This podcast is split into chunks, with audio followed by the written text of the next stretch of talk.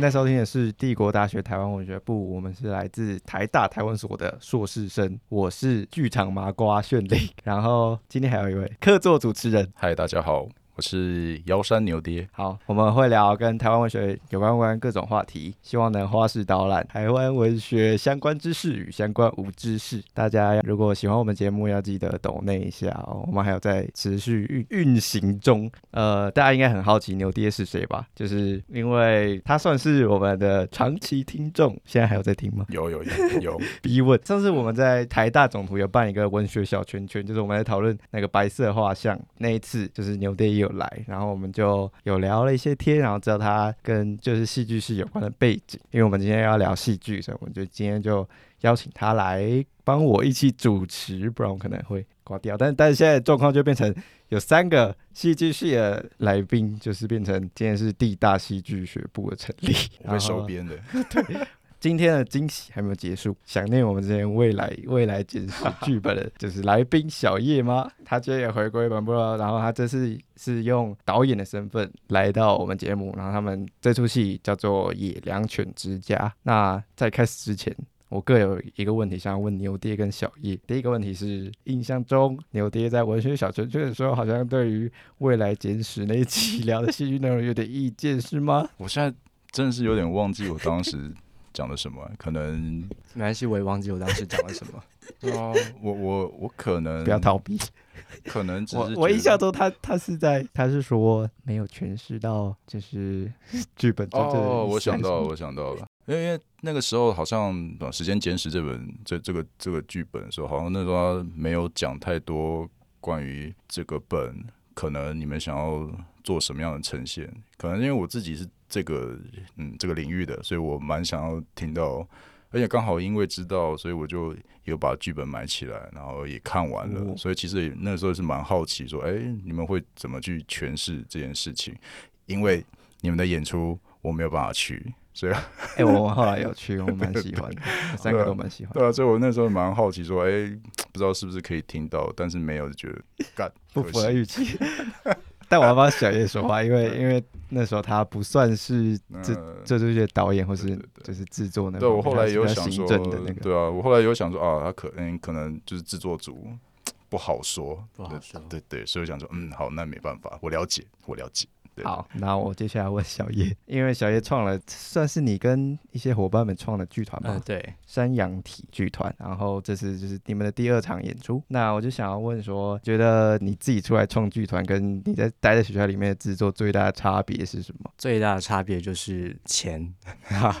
在学校的时候，呃，资源就会像场地啊，或者是人力，就是基本上都是免费的。或者是学校同学彼此支援，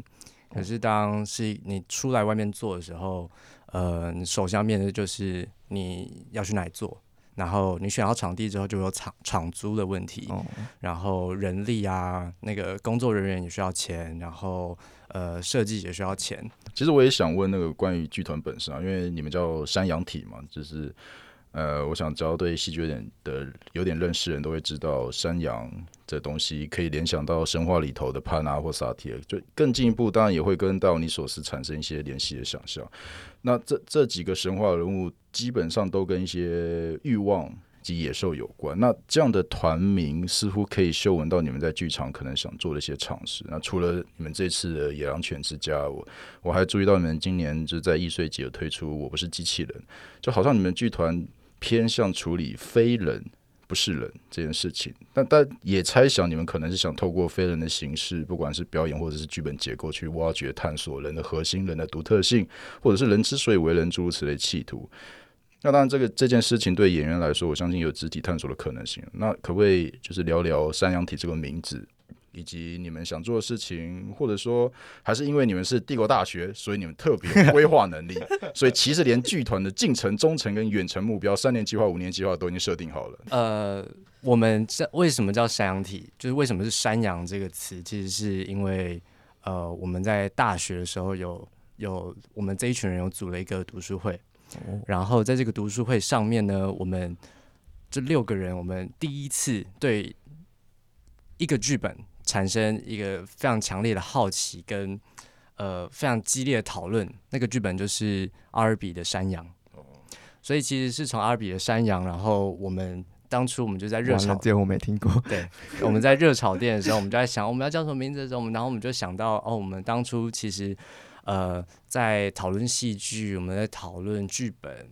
的时候，我们曾经对于一个某一个剧本有非常强烈的共鸣，然后这个剧本就是山羊。我们同时就是诚如牛爹刚刚讲的，就是这个山羊它在戏剧史里面的呃意象其实非常的重要。然后这个这个重要，除了呃它常被当做欲望的象征之外，它的确就是呃很跟人他内在所投射出来的那个呃很复杂的双面的东西，它是牵连在一起的。什么那时候就啊，干太有趣了，哎，可以骂脏话吗？可以啊，可以。OK，播成播成乱骂。天哪，太就我们那时候就觉得这件事情非常有趣的呃共识，所以我们就决定取了这个名字。哎，我不要稍微解释一下山羊这个剧本很有趣哦。好啊，你你你们可以讲啊。哦，他他基本上他的行动只有一个，嗯，就是里面那个男主想想要干山羊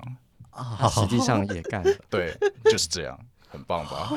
这是什么时候的剧本？它是欧洲，呃，两千后，呃，美国，两千后的美国，美国，呃，美国，他是美国的剧作家。两千年吗？是两千年后？不重要，反正就是算当代吧，二十近二十年算了，对，我还以为是很早一二零零二年，二，因为呃，今年刚好是二十周年，所以他想要干山羊这些事，就是。想要呈现出人的另类的欲望，这样我有点忘记了。就是我基本上记得这个剧本就在干这件事情，而且那个时候我还看演出是在城市舞台看刘亮佐来演这个角色，绿光的那个。对对对对。那我觉得我们今天要聊的剧本非常符合，就是山羊 对，是他们要做的嘛，用用狗狗来呈现家庭的状况。然后我要我要那个让玉胜加入。嘛，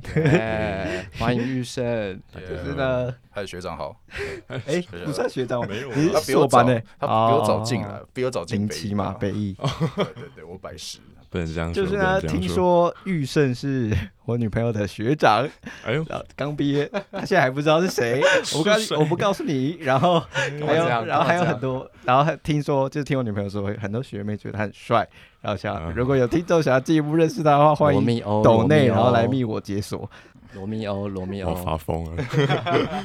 好，玉胜在台语文写作，就是算写作剧本的经验，行之有年吗？那想要问的是，为什么你会想要特别用就是台语文创作？然后台语文对你来说有什么特别的意义？呃，没有没有行之有年啦，其实非常的非常的菜，就是接触台语文其实是这这两年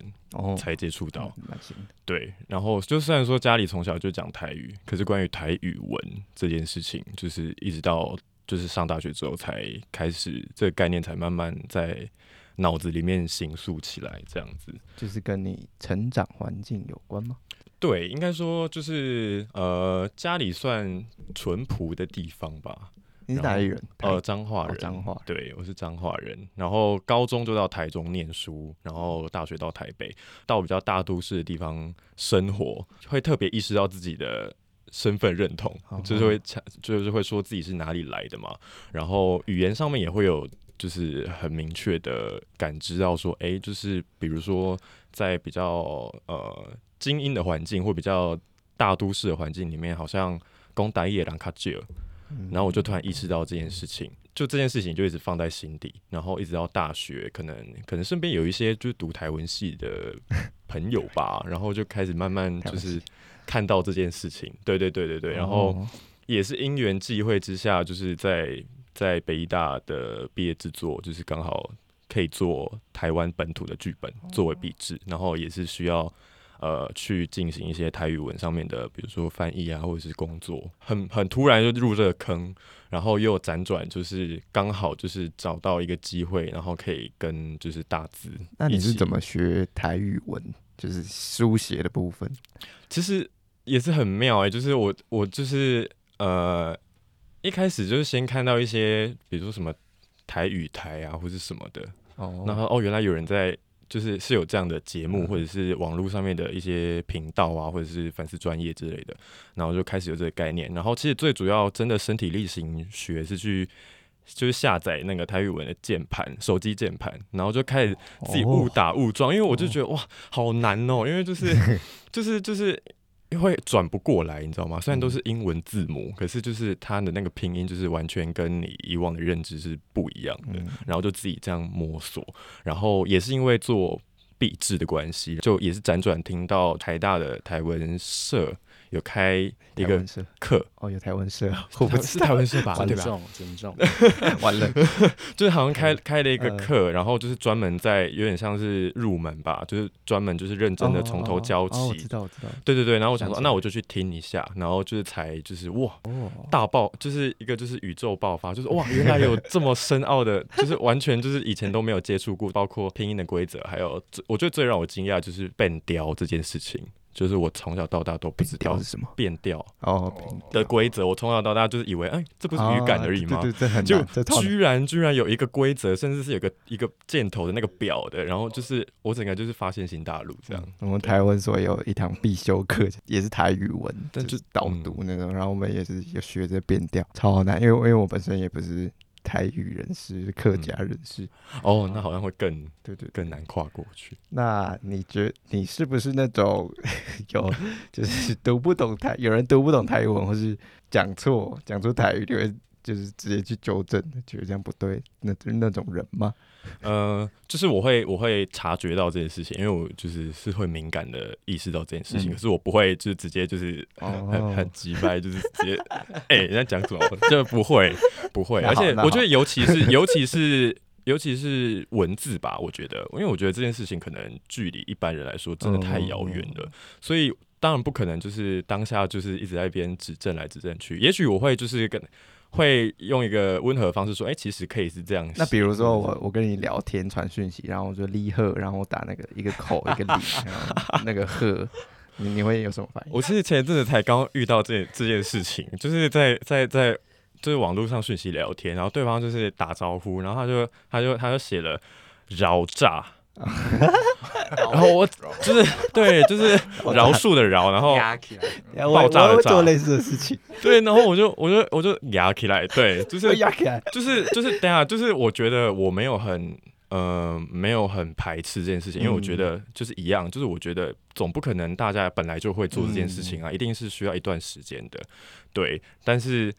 我觉得如果你选择用就类似所谓的火星文或者是借音字来表达的话，也要表达近一点吧。我觉得饶炸跟搞炸真的差太多了。对对对对对所以就就就是我会我会对对这件事情是敏感的，可是不至于就是一定就是呃都一定要如此严苛的对待任何人啦。哦对对对，不会不会不会。我我现在我现在可以理解为什么学妹会觉得你很帅，为什么？有种到底是谁啊？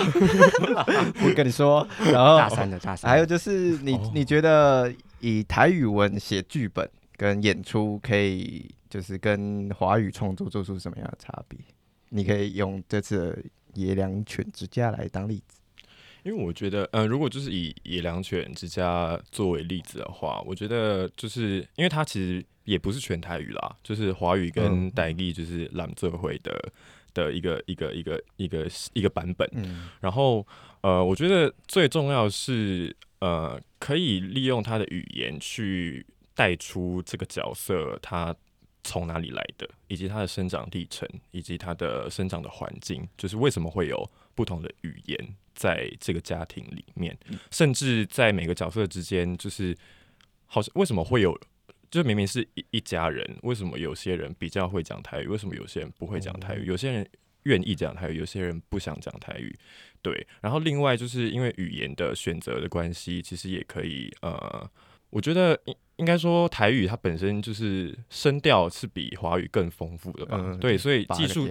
对，所以就是以技术上来说，其实我觉得可以更让语言的，比如说最基本的，可能听觉上是可以更丰富的。我们先不论就是到底就是听众到底听，观众到底听不听得懂，嗯，但是我觉得至少就但通常都有字幕啊，所以还好。通常吗吗？就我觉得嗯，这是没有。哦，这是 嗯，这是这是没 有，我剪掉吗？但其实 没有，但其实的确就是比较大，在比较大的厅或者大的制作，其实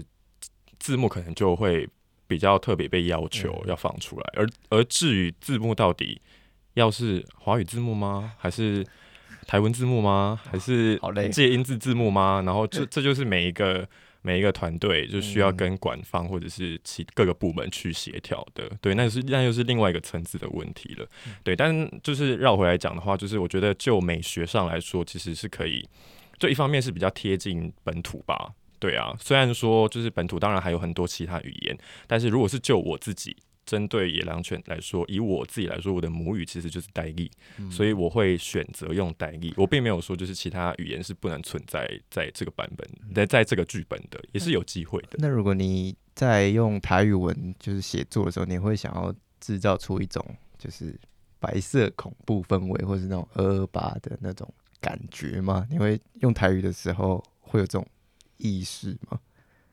因为我在就是读一些台语文小说，其实蛮长，大部分只要读到跟用台文写作的小说，基本上他们都很常会跟白色恐怖就是直接连接在一起。哦，对，其实所以我很好奇，剧本这方面会会有特别这种观点吗我其？实不会哦不会不会有这样的想法。我觉得哦当然还是要依照这个这个剧本这个题材本身嗯到底想要讲什么去去去去做调整哦跟设定吧。所以其实也不会我自己啦，就是至少现阶段来说，我不会特别有意识去做这件事情。对，因为我觉得我们之前有讨论过相关的事情，我们觉得就是不能把台语文跟白色恐怖这么紧密的一直连接在一起，就是要分开，然后他们可以嗯做一些写一些科幻小说啊、推理小说，用台语文写，这样会对台语文写作来说比较健康。嗯，嗯，我觉得我可以稍微补充一下，嗯就是因为你刚刚讲到可能我们呃小说剧本方面，啊，因为在剧本剧本，因为在剧院里面，台语它对我我们这些编剧来说，它就是一个语言。那这个语言存在在这个剧场空间里面，这个角色念出它来，我我们考虑的反而是这个语言究竟能够表现出这个角色什么样子的特质。哦就它是否这个语言是否能够帮助演员也好，或者是导演也好，或者是观众现场观众也好，去建立眼前这个角色他是怎么来的。而且说到台语，它台语的表现也很多，也有非常那个接地气的，那可能非常的劳动阶级，那可能也有呃。念很多书的，像像比如吕赫洛他们那样阶层，那台语的方式又完完全全的不一样。所以就就我们剧本来说，我们可能不太会去考虑，也不能说不太会去考虑啊，可能就就像那哎学长说的，就是呃，我们我们还是不会在第一时间。当然，如果如果你一开始写这剧本是就是要跟二二八牵连，那台语确实是一个可以用的元素。可是帮他拿掉之后，台语其实对我们来说，其实就是一个角色。嗯这个角色它可以长成什么样子的一个元素，嗯嗯，大概是这样。牛爹是不是也有那个哦参与台湾馆的？对对，那我就哎、借借这个稍微打个广告，虽然这个播出的时候应该已经已经结束了，就是因为今这个这个礼拜这礼拜六我在台湾馆，因为有他们有那个台湾馆跟魏武营有合作一个文学那个小说改编成剧本的，对，然后我那时候。这这我觉得也可以牵回到就是我想问的问题。我当初在看到这个计划的时候，我马上就选定了那个吕赫洛的那个牛车这个这个小说，想来改。我我其实有点忘记是我在学校里面还是在上课的时候就一直听到，就是呃老师们不断的要要我们要求我们，也不是说要求我们，建议我们推荐我们说能够可以开始接触台语文学写作，就越早开始比较好。嗯对。然后那时候我看到看到这些文本的时候，就想说，好，那我这次就当做是一个课题，就就来写，然后就选了牛车这角色啊，因为我们大概全程就是六分钟了，所以也不长，所以我就做了一个里面的角色的独白，跟设计一个偶这样子他的独白，然后这个角色全部都用台语。然后那时候我在写的时候就想，因为那个时候的他那个计划的考虑是要让高中生来读，可是现在不是了，现在好像是一个剧团来读，让高中生来读，是这个这个本是要进到高中教育现场的，所以想说，既然要进到进入到高中教育现场，那我除了写台语。政治之外，那个罗马拼音也好好，好像我也该把华文、华语的给放上去，毕竟是教育嘛。就跟刚刚说的一样，表演那个字幕到底要不要放不出来，结果你就全部放了。对，我就想说好像要放，那我就全部放了。但是这样子想的时候，发生了一个非常 可怕的事。假设写写剧本一个礼拜的时间好了，我可能前两天可能就已经把文本就写差不多了，嗯就是，但是我发现后面的所有时间全部都在找台语的政治跟拼音，那那个那个真的是很困难，因为有的时候就像好，比如说脏话，我是从园林来的，我们虽然背景都是台语。很熟悉台语，可是一定会有一些使用方式是不太一样的。对，然后那个在讲的时候，有的时候，因为因为我写的时候是直接用那个教育部的闽南语字典去弄，我发现有些字是找不到，也有可能是我不知道政治是什么，所以找很难找。所以这就是我后面想问的，你有有因为一些政治或者是拼音的的考量考量，然后或去改你的台词吗？嗯，多少会有，对。然后其实我在就是创作过程中，其实的确也会花很多，尤其是越前期的时候啦，就后面就是会越来越熟悉。尤其前期的时候，的确也是花蛮多时间，就是在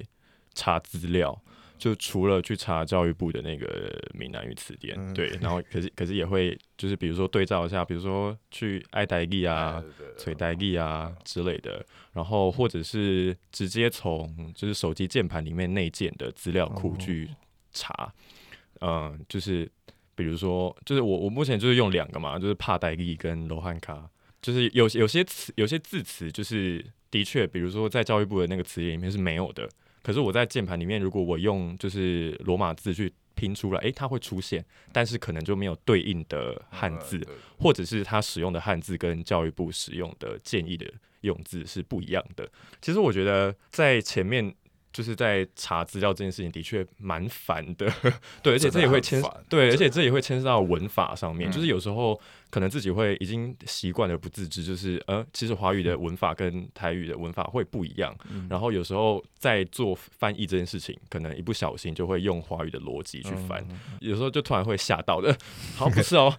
应该要用一个方法，然后就去查证一下。哦，OK，应该是这样，然后就这样一直回过头慢慢的修，回过头去修，去修，去修这样子。然后其实我觉得这件事情比较困难的点，终究是呃，关于这件事情要如何书写在剧本上面，以及他要用什么方式去记录下来，才能顺利的让导演、呃，让演员、让设计，甚至是排练的需要做跟排记录的助理，要怎么去看得懂，或者是不至于完全没有办法进入这个剧本。对，所以我们一开始，其实我最一开始野良犬在翻译的时候，因为我也我也是为了自己，为为了自己想要练习，所以我其实全部都是用罗马字，嗯，就完全没有打台就是汉字，因为我想说我自己也要练习，所以在第一次一个一个版本完成之后，其实就是有邀请就是演员们一起来读剧，然后就非常的 卡，对，但是但是因为我们的演员里面其实也是会有讲台语的人，所以其实也不是说什么台语不好，而是因为其实我们的确本来就不习惯，嗯对，是阅读的问题，就没有办法当下一看到那么多的字母，然后就可以立即的，而且又牵涉到声调，就是还要标。到底这是第几调？第几调？就是还而且还要变调，对，就是不很难当下就直接就是看着罗马字就就很顺的读出来。那后来我们就是也跟导导演就是一起讨论说，那我们到底要怎么去标示，才能让整个排练都沟通沟通上，或者是在呃就是工作上是顺利的。所以我们后来其实也是基于就是演员其实是台语都我觉得都算 OK，所以我就没有特别去把华语翻出来。对，因为其实原本的版本是原本的版本是华语加全罗马字，那后来调整之后就是把华语翻译就直接拿掉，然后改成汉字加罗马字。所以就是其实我觉得，我觉得反而是以当然以我自己的角度来说，我当然也会觉得，我如果我可以呃汉字，然后罗马字、华语如果都可以写出来，我觉得当然是最最好的，对，就不会有。就都可以算是多方兼顾吧。可是我觉得终究是要去替就是其他工作伙伴们着想，就是诶，那到底要怎么去书写才能让他们工作呃是顺利的，而不会觉得到底在写什么，然后或者是觉得啊阅读起来很很有障碍，因为毕竟不是每一个人都是都是很了解台语文的嘛。对，即使他是台语的使用者，对对对。那我要补充一下那个资讯，就是因为我们今天要聊的剧本，其实算是两个本，就是一个是林梦环的原著剧本，也就也是野良犬之家，然后它是呃某一届台北文学奖的首奖。然后有兴趣的话，其实你上网打台北文学奖，其实就可以看到剧本。如果读过之后再来听这集，也许会比较 有感觉。二零一三年哦，二零哇，蛮久的。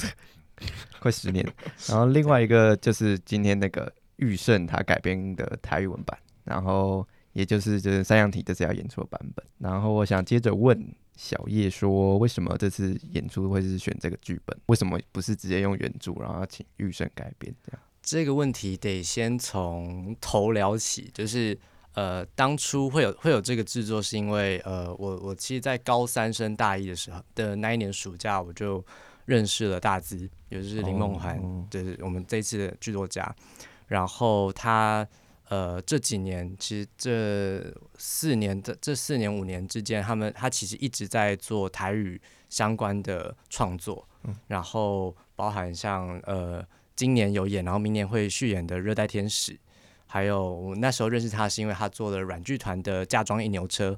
的剧本，然后那是其实全台语的的创作。我昨天去看软剧团的那个，我是天王星，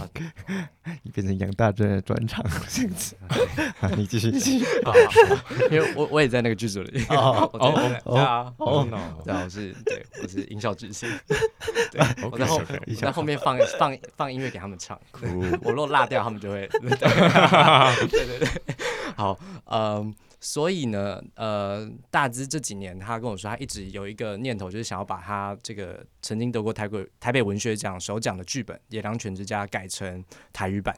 然后，所以他就问我有没有兴趣，想要想要请我来来做这样，因为那时候认，呃，他跟我提的时候是去年，那时候我大四，快就是大概是这阵子快毕业的时候，所以，呃，在学校这几年其实也有呃蛮长。跟大资有联系跟合作，有请他帮忙或者是去呃互相协助的地方，所以他就呃知道我在做导演这份工作，然后就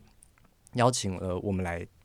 做这个制作。嗯，然后呃经过了几次讨论，呃因为也有讨论到我们这一个就是我们这个制作，我们这个剧组其实平均年龄是二十三左右，刚毕业。对对对对，其实是跟大资差了将近十呃十十岁左右。的这个年纪，所以其实整整差了一整个世代。然后大致那时候在写他原版的《野狼犬之家》，其实就是在写他从二十几岁毕业，然后那时候面对到呃刚出社会的呃生存的焦虑啊，然后那时候他们被说是烂草莓世代的这个 整个氛围，其实可以从原著剧本里面的一些元素，可以可以完全可以看得到。就在思考这件事情的时候，我就在想，OK，那我们要在二零二二年的现代台湾。然后有一群二十几岁的年轻人来重置《野狼犬之家》，那我们可以怎么样的呃来说属于我们版本的《野狼犬之家》，属于我们这个时代《野狼犬之家》？所以这也是为什么呃当初在讨论的时候，我就跟大家说，我想要把里面的一些元素整呃挪移成呃我们这个时代的，像是原著其实是电视，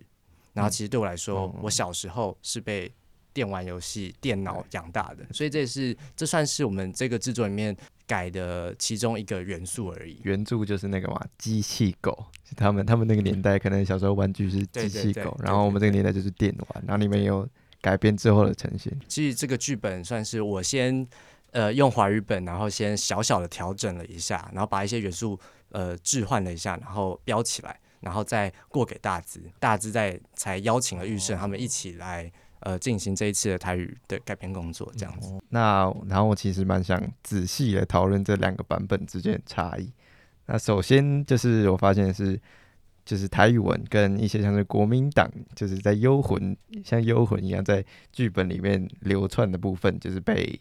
那个预算改掉。还呃，例如说那个总统严家淦，他是突然那个犬兄吗？是犬兄提到严家淦，然后就被。预算改成陈水扁，然后还有古中国古装剧的部分被变改成韩国的古装剧之类的，就是读起来确实会有更贴近当代，还有一些一点本土的感觉。但你们觉得为什么原著要把严家淦穿插在这个剧本里面？然后玉胜把这个改成陈水扁，有什么特别的意义吗？其实这件事情在创作的过程，在改编的过程中，其实就有跟大致讨论到。呃，我也就稍微问一下，就是说，哎，为什么会选择是严家淦？但其实当然一部分就是为了符合那个时代的设定。然后其实，然呃，其实严家淦这个形象呢，他其实就是一个很大致的说法是说，以他们那一代人来说，即使是他们那一代人，可能也对严家淦其实没有很熟悉。对，就是一个。就是稍稍纵即逝的一个存在，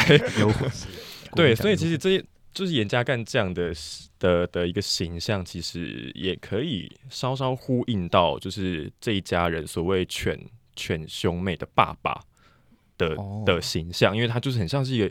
幽魂，就是他的确是存在的，可是他好像若隐若现，然后呃，大家可能都知道这个名字。都知道这个人的存在，可是呃，似乎有点没有办法触及，然后好像没有办法直接的跟这个人对话，就是说爸爸这个形象，所以其实是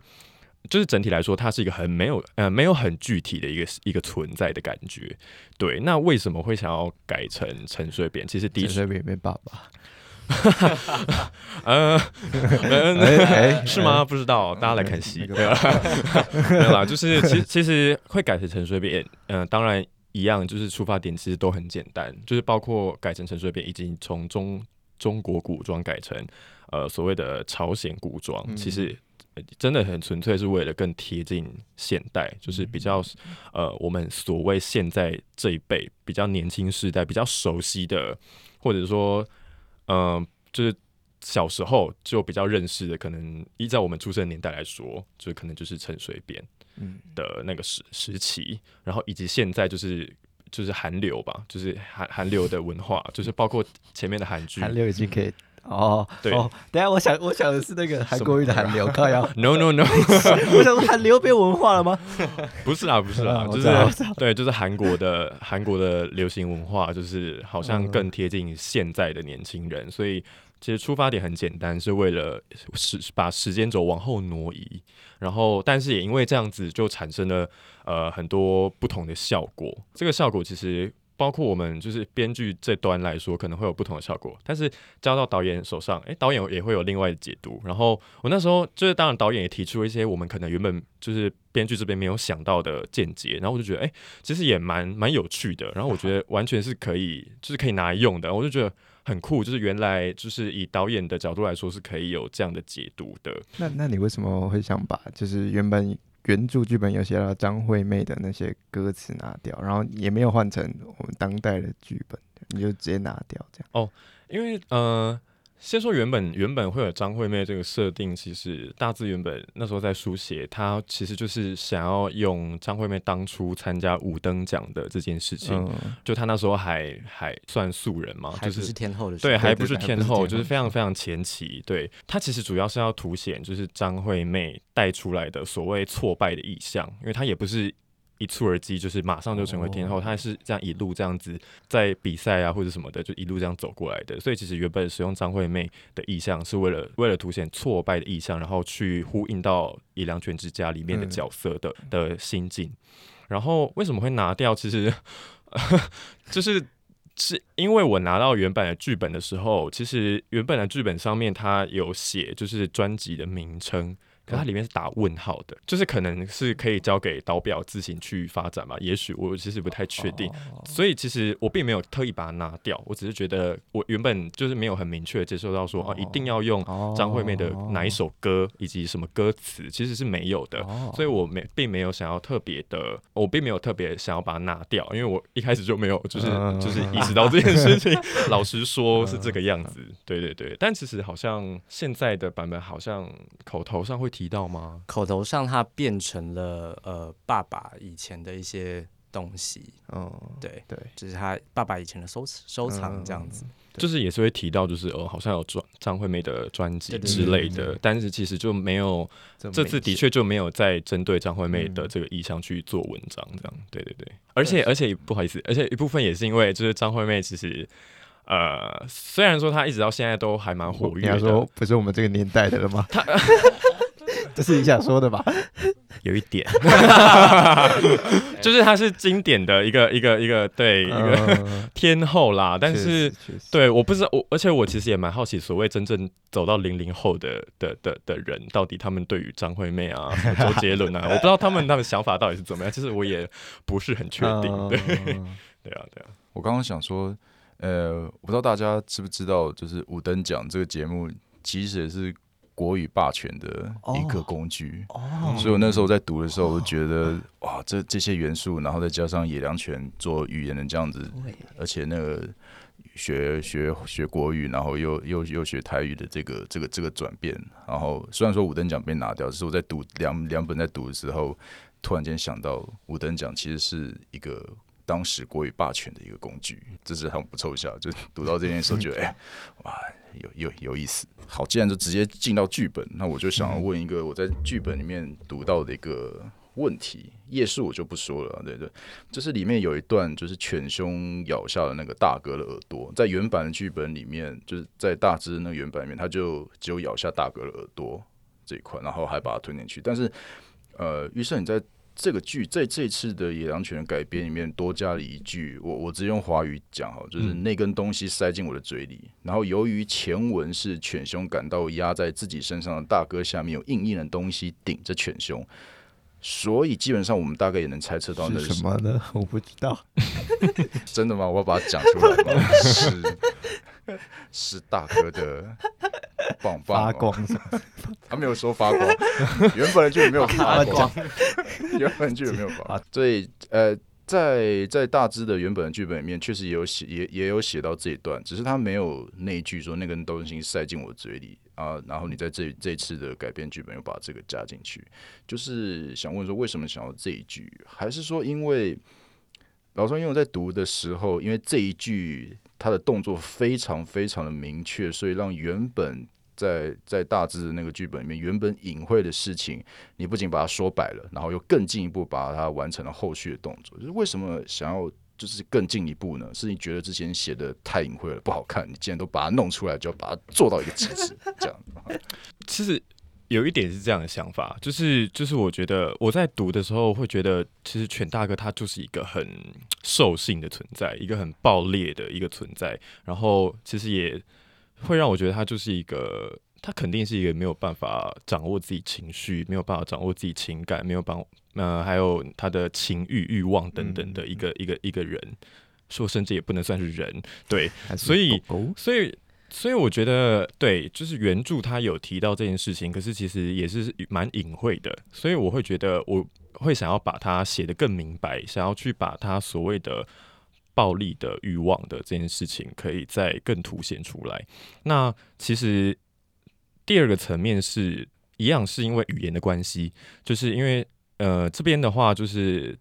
诶尤其这个段落，这个段落其实主要都是全台语了。这这在这个里面独白的描述，其实都是全台语。那其实我觉得，呃，如果你用华语，也许是以大众来说都是比较呃很完全不用去思考就可以听进去的一个语言。所以我觉得它的隐晦性反而是有一种美感。可是如果如果今天翻翻译成台语，也许并不是所有人的母语或者是习惯的语言是台语。呃，所以可能如果这么隐晦，我不，呃，也许就是会比较减低观众可以接受到这个讯息的机会。所以如果翻译成台语的话，我会想要用多一点点动词，因为在这这个段落里面用到大量的动词。呃，犬大哥对对犬兄做了很一连串的动作，所以我会想要把这些动作都强化出来。呃、那当然，不管观众到底听不听得懂，但至少可以把这种很明确的主词跟受词，一个动作的失利的种种讯息，可以尽量的透过这个叙述去凸显出来，然后尽量的让观众可以知道说，呃，犬大哥他的意向以及他到底做了什么事情。各位听众朋友们，跟你们分享一个好消息，就是我们接到口播广告了，鼓掌！好，所以来来来，现在就容小妹我用诚挚的心情为各位介绍主题展览《寻人西门少女》。台北市文化基金会和西门红楼主办，由文讯所属的台湾文学发展基金会策划执行的西门红楼二零二二文学橱窗正在举行主题展览《寻人西门少女》。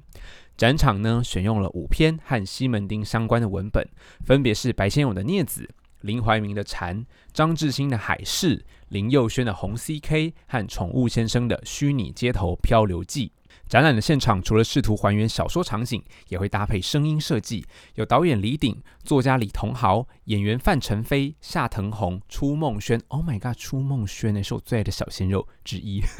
等人的声音演出，来重建小说氛围。那小说里的地景呢，包含新公园、野人咖啡室、万年大楼、红楼酒吧和六号出口，也会用不同的形式转化登场哦。一楼呢，则有儿童文学大家林良爷爷的亲子阅读特展。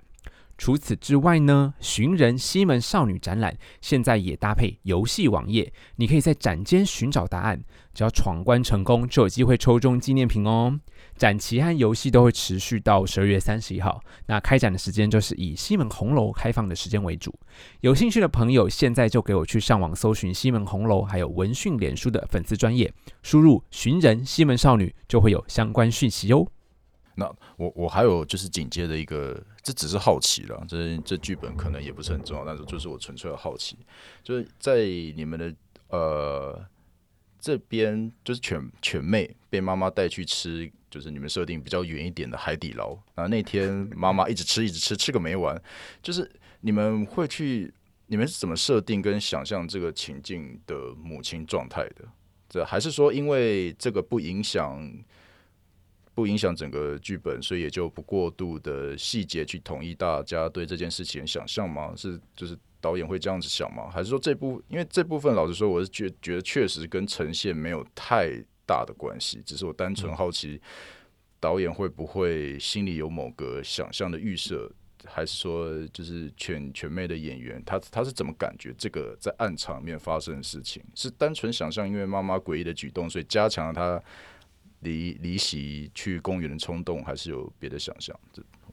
我们当初在排这一段的时候，其实我们并没有先预设的进行太多的讨论。我们在反而着重的是，呃，犬妹在逃离的这个过程，她她当下到底在想什么？然后这关于这个讨论，我们几乎就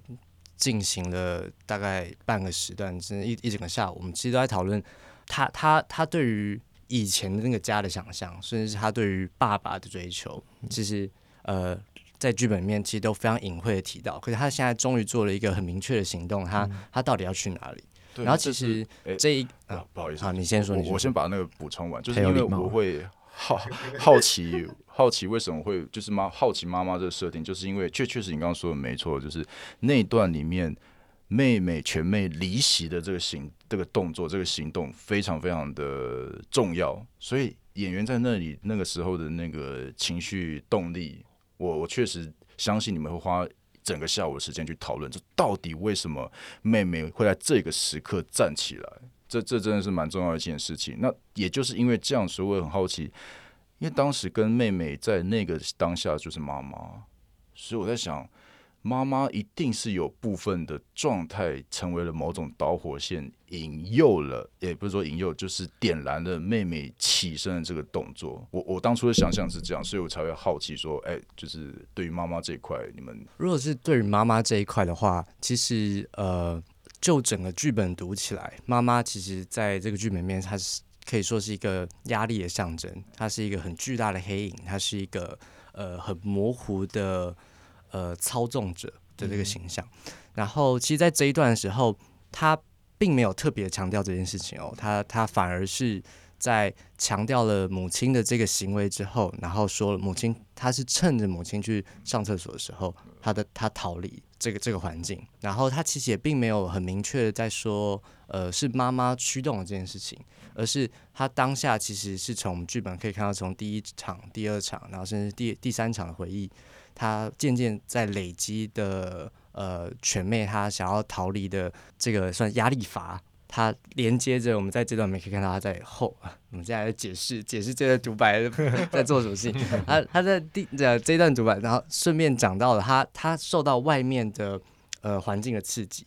然后其实是一个比较综合综合的情况下，他他才做了这个决。所以如果我们单就看母亲这段母亲跟犬妹的关系的话，我们可以感觉到这个母亲其实非常奇怪的。可是，如果我们是把这个母亲的形象放在整个剧本来看的话，其实又并没有那么奇怪。因为其实就犬兄跟犬妹的呃角度看出去的母亲，其实一直是一个一直都这么奇怪，一直在变形，然后一直很灰暗，他们没有办法反抗的同时，一直豢养着他们的一个存在。很像呢，小时候看的一些美国卡通，就是以动物拟人化动物角色，然后真正的人类。爸妈就是只有露脚，没有露出上半身的那种卡通，很像。我想要稍微补充一下，就是就是关于前面玉婷讲的，就是其实母亲这个角色啊，就是刚刚前面有讲到，它是一个压力的象征，压力的存在。但如果以这个角色本身来说，我觉得它更是一个压抑的存在。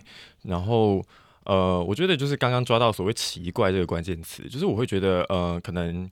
就以我自己可能生长经历，可能对于家族里面的长辈，就是所谓的老一辈的人来说，好了，就是我们常常会不不清楚，因为可能年纪还小，就不知道他们到底经历了什么，不知道他们到底在想什么，然后他们可能会有一些很反常的举动，比如说以这个妈妈来说，就是她就是一直吃一直吃，那她到底在逃避什么？她到底在压抑什么？就是我觉得，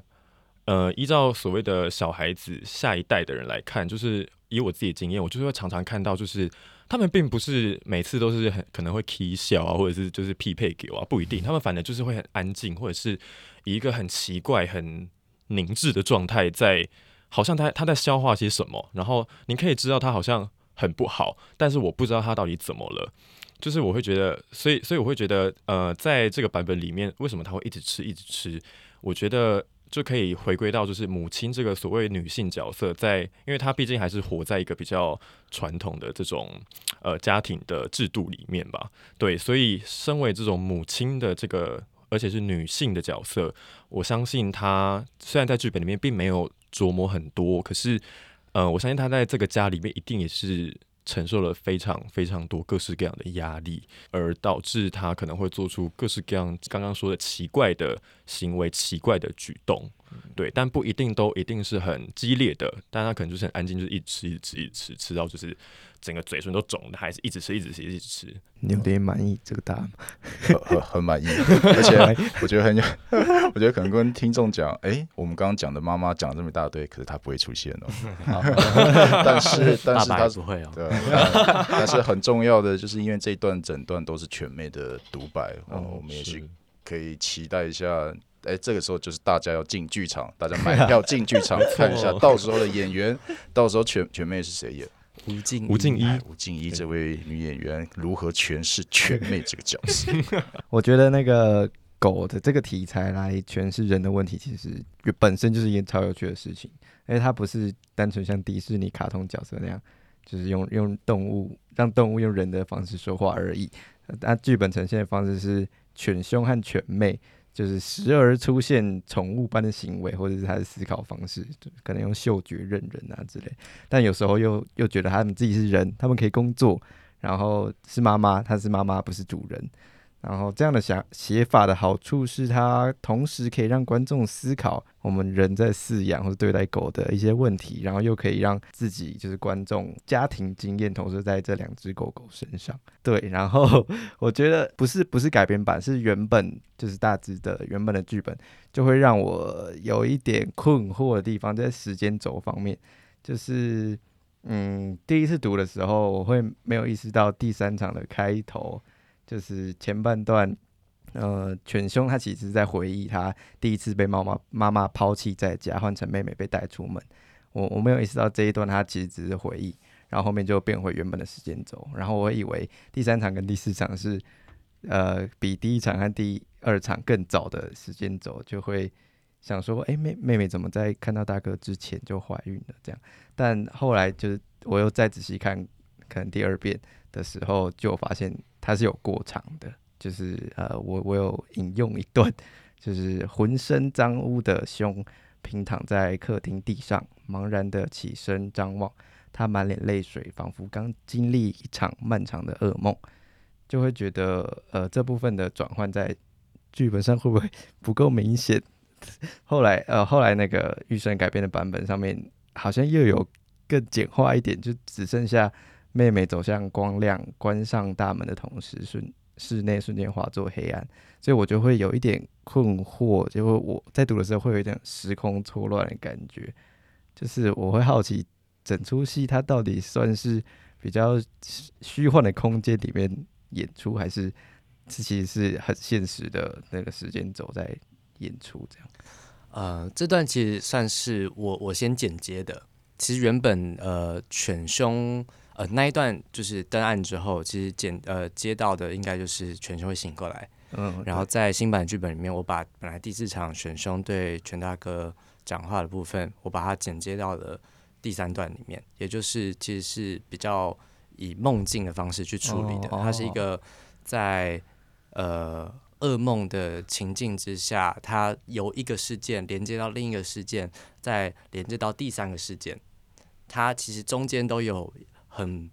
呃很细微的呃情绪上的投射。例如，我要我要爆雷，那个第第不能爆就不要爆不能爆反正就是第二段剧本都啊 都在哦哦是是是，然后 第二段他那个呃犬兄跟犬妹他们的权力关系翻转了之后，其实犬兄其实遭遇到了一个呃情绪上的冲击，可以可以说是一个创伤，他被抛弃的一个一个经验。嗯然后这个被抛弃的经验，我把它连接到他对于犬大哥的愧疚感。因为那个犬兄接下来所连接到的事件是他对犬大哥曾经做过的事情，也关于犬大哥曾经对他做过的事情，也关于他们两个一起曾经对于这个整个家所做的事情。所以，呃，这个这个关键事件造成了犬大哥离开，也造成了整个家开始渐渐的算是家道中落的情况。然后犬犬兄这个主角他到底是怎么样的反应这件事情？他对于这件事情的呃创伤的程度，或在意的程度，或者说愧疚的程度到多少？所以呃，这是我我当初在呃看剧本的时候很好奇的地方。然后我发现这两段犬兄跟犬妹跟犬兄跟犬大哥的戏，它其实有一个很幽微的连接，所以我希望把它并置在同一个呃回忆的场景或者是梦境的场景里面。所以当初是做了这样的决定，这样所以可能到时候呈现出来跟剧本就会比较有差距，就是可能梦境的这个部分会呈现比较明显对。我想，呃，我补充一下好了，就是因为之前我跟炫宇在讨论这件事情的时候，私聊，对我我有稍微补充一下，呃，剧本阅读这件事情，因为我自我己被骂了。呃我没有我没有骂你，好吗？对，我没有骂你，他说，他说我爸说他他说我不习惯读剧本，但但这这这个也确实是我我相信也会是一个事实啊，因为我自己我大学念的是那个中文系，我我是文大的那文艺创作组，哎，就是那个罗老师罗胖，贵嗯。本节目这个 核心哎，我人物。就再再绕回来讲他一下，就是呃，确确实，我大学的时候读很多，大部分还是小说、散文、诗啊这些东西，嗯所有，所以我脑海里面所有对于艺术、文学的想象，全部都是有字。可是当我后来开始转到剧场，开始开始阅读剧本的时候，甚至是连我要拿起笔来开始写作剧本的时候，其实我发现这中间有非常非常非常巨大的落差。然后这件事情，呃，甚至是如果如果你只是单纯喜欢文学，然后觉得剧场很棒，然后就想跨进来写剧本的的这个冲动。我真的觉得非常非常危险，因为你如果是这样子进来，会首先遇到非常巨大的挫折。我觉得一定要现在这边 先提醒各位，对对，因为我觉得它有它有一个非常大的不同是，呃，我我们相信大家比较熟悉小说，比较熟悉散文，所以那个文字的量跟文字所描述的是非常非常细节的，那个空间啊、情感的流动。全部都是描述的非常细节，可是剧本不是，嗯，剧本是一个，我觉得是画面，所以呃，如果要有了，还是有像比如说明初曹禺他们那个时候写的剧本，他的那个舞台指示就写的非常非常的多，但是那样子的多所呈现出来的其实是不相信导演跟不相信演员，哦因为他给了对他完全限制住了，所以到后面我们在写剧本的时候，其实会留很大的空间去交给导演跟演员去呈现，所以我们只会写一个大概，然后呈现那样子的一个氛围。所以你拿到剧本，脑袋里面必须先想象一个空间，想象完空间之后，想象这个角色是怎么样，你必须要具象化出来。呃，所以你你必须马上呃，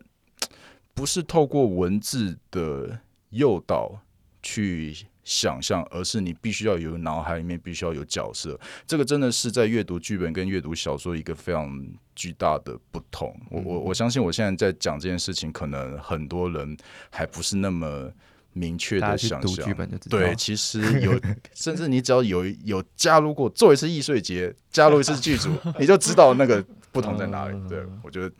赞赞赞，我醒悟了。那你要接着问那个哎剧场指示，哦，好，我就继续问好，像诶、我觉得有几段剧场那那个舞台指示是蛮有趣的，就特别是呃，我们刚刚一直讲到那个第二场末跟接到第三场，他你是呃，里剧本这样写，游戏角色继续下坠，角色边翻滚边变大，胀满整个荧幕。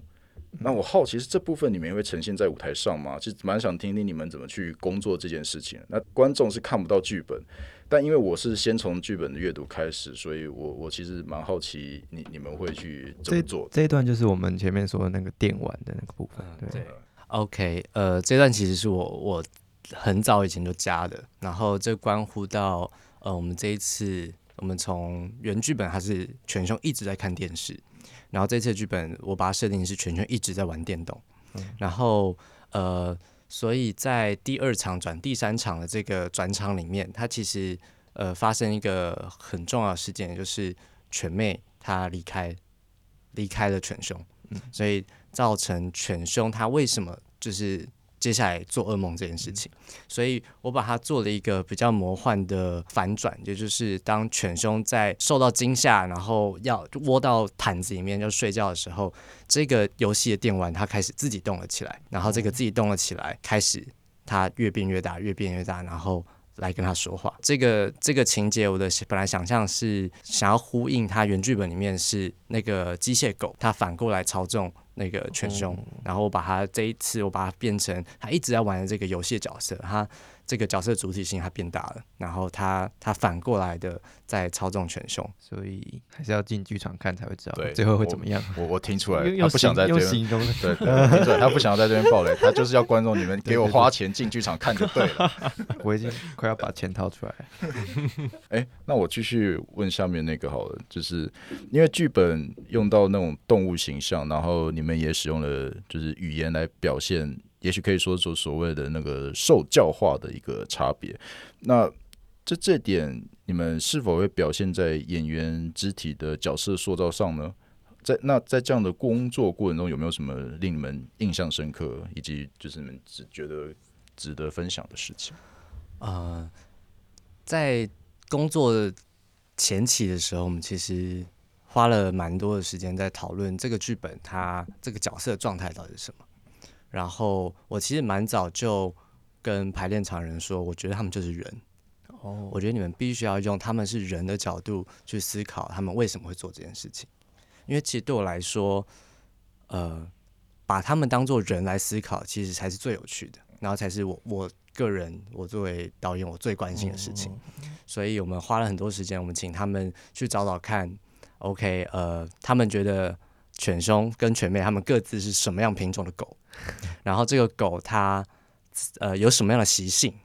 它是怎么叫的，它通常被怎么样看待，它是忠诚的还是它是聒噪的，还是它是笨的，然后这个东西怎么影响？假如你是这样子的一个人的话，你是被说你是很忠诚的人，你是会一直被带出去的人，你是很凶猛，然后呃会乱咬人的人，那你是怎么样看待自己的？然后你又可以，我们又可以怎么样回来看待？呃，看到里面犬兄跟犬妹，甚至犬大哥他们自己看待自己的方式，跟看待彼此的方式。所以这是在角色上面，呃我最先的切入点。然后在肢体呈现方面，其实非常有趣的是，呃，我们的舞台其实基本上是在地上铺了一层地毯，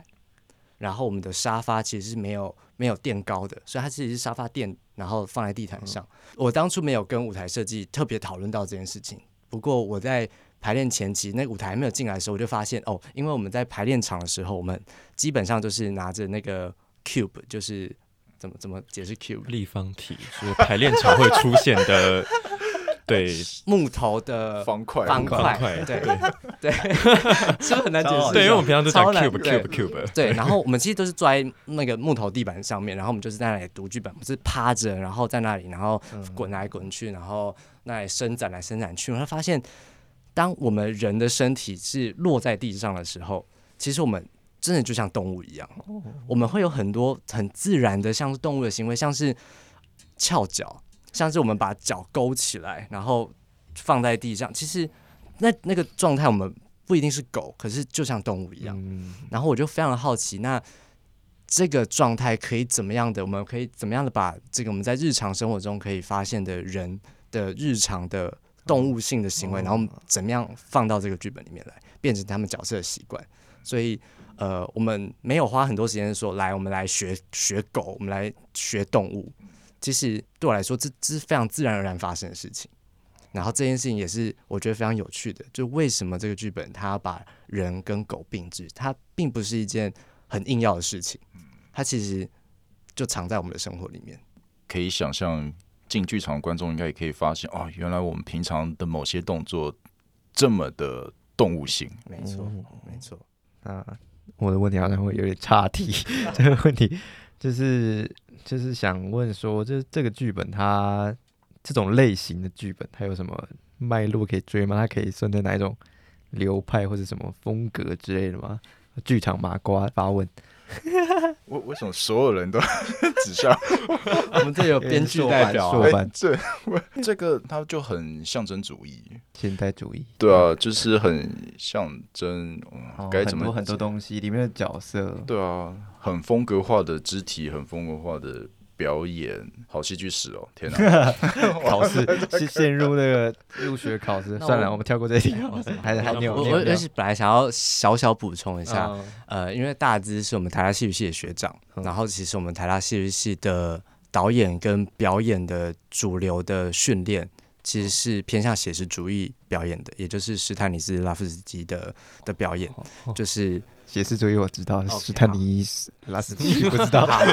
史事 时 OK，事是是是这样表演风格反正就是呃写实主义表演风格。嗯所以其实大致，呃，我我猜想大致一直以来的写作的习惯，也就是他很常呃很擅长去塑造两个角色，他们是怎么样在同一个空间里面呃对话跟生活的。哦然后我猜想他是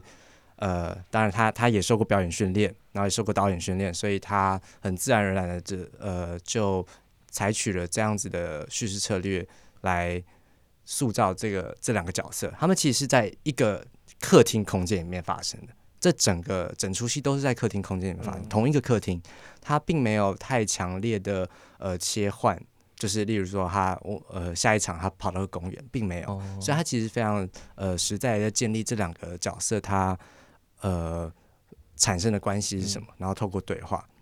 然后里面掺杂了一些大资个人他呃学习过程喜欢的养分，例如像其实里面有很多慢才式的拍子，其实是非常综艺的，非常其实是非常好笑的。哦，对对然后对呃，还有一些关于人的不同的状态那些关怀嗯。跟提问，其实大致也是这样子把它扎入进来的。好，那呃呃，我们都知道剧场是一个用听的的一个艺术。哎，不是，呃，嗯，这个博士的笑话完蛋了。呃，嗯，呃对，好，这在这剧本里面，你们加入了语言特色，让听这件事情又更加深刻。那我们我们谈了很多语言的部分，嗯，像前面我们谈了很多语言部分。那么关于听，就是除了语言之外，可不可以谈谈你们在声音跟音乐的创作设计？特别是你们这次还有一个现场乐手，哎，很有趣吧？就是大家哦会不会对这东西产生什么好奇？他说使用的乐器，诶，那这个现场乐手他会手上使用什么样的乐器呢？或者是他是那种艺人乐团的形式？那为什么会想要增加这个乐手？他跟作品之间的关系跟联系是什？那在你们想象里头的这些又会是什么呢？我们这一次的乐手，他使用的乐器是一套电子的爵士鼓，哦也就是我们录音室旁边可以看到这一组。对，然后电子爵士鼓它呃为什么会使用鼓这个声音？其实它呃当然最最原初是因为我我也我也学过鼓，然后我也是一个鼓，我也就是哦对，学学鼓学蛮久的。然后呃，我们这位鼓手呢，他也其实我们也是我们的团员，然后他也是学鼓学很久的，然后也有在玩音乐的人。所以呃，我我当初在想这个戏的呈现的时候，我就一直希望可以呃，可以怎么样透过声音去捕捉这个。这个这个犬犬家族犬犬家他们一直以来很细琐的，其实有点焦虑的，然后有点出不去，就是他们没有办法离开现状，可是又很想的那种很痒的感觉。然后甚至是在最后，他们有很多很爆裂的呃呃冲由由内由由内而外的这些反应的时候，可以怎么样透过声响去表达他们，甚至是强化这样子的内在情绪。然后我最先想到就是鼓鼓的声音，爵士鼓的声音，那个其实对我来说是它是一种可以把声音炸出来，它它没有那种旋律性，它是一种它是节奏感，它是一种非常身体性的东西。嗯我我试着解释一下，我不知道这样对不对？因为因为我们像刚刚前面讨论，就是山羊体这这样，然后这个剧本就是用动物很圆欲、很兽欲这个东西，然后而且当你因为我其实不知道你们是用什么乐器，可是当你讲到爵士鼓是鼓类的时候，我突然想到。节奏乐器其实是人类对于声音表现最原始的表现方式，非常原初，非常就是很生物本能的一个表现方式。啊，我觉得这这其实非常的聪明，而且非常的厉害，因为这东西，而且刚听得出来，你其实下意识做这件事情，你不是刻意设计的，所以你也会有一个很直觉的联系，就是呃，我们要做一个原域的东西，然后因此现场的音乐，那我们用一个原域的表现，这其实可以完全可以嫁接的出来，这嫁接起来的想象，而且平常听那种 live 表演，通常那个鼓的是最直接会震动到身体的那个，感觉没。错。震动。那其实时间应该真的快到了，那牛爹问最后一题，好，呃、其实这最后问题吗题就是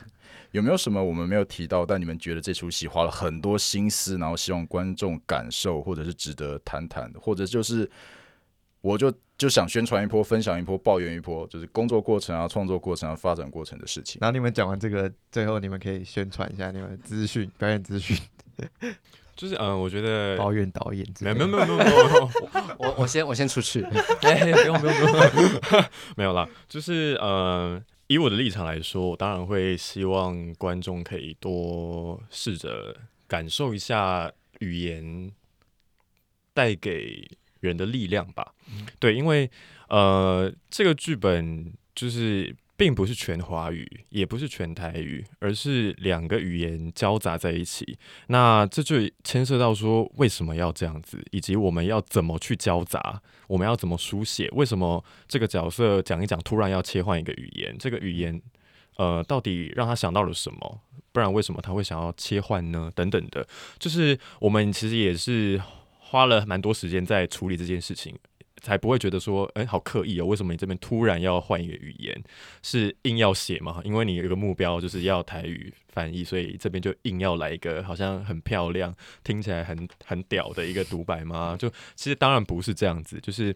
他一定是有一个，我们必须去找到一个理由，找到一个符合这个角色的的可能性格啊，或者是他的经历。那在这两个语言切换当中，呃，是不是呃？就是会希望观众可以，也许可以尝试看看，能不能从语言的切换当中，可以听出来这个角色，透过语言去带出角色的更多的面相。嗯对，这是我会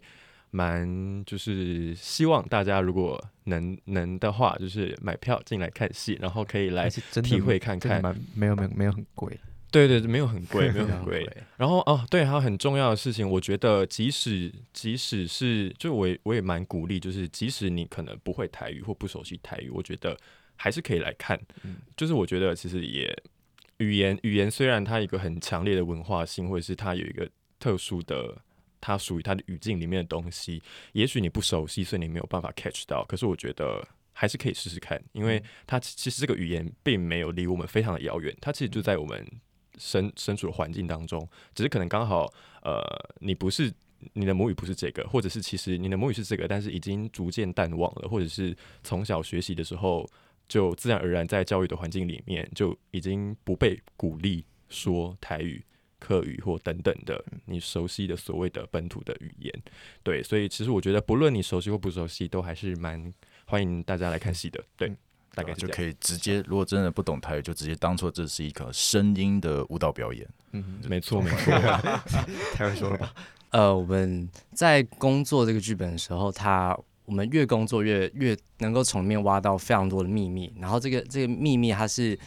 其实并没有写在表面的，所以我很常在排练过程中就是感到惊喜，就是啊。这就尝到一个东西啊！我又我又找到了，就是开心。然后玉胜大资，我找到了，就是在在心里面默默的，就是给他们心电。这件事情一定要讲出来，因为你讲出来，剧作家会很爽。啊，谢谢，谢谢，对，就是 一定要讲出来。嗯所以这是我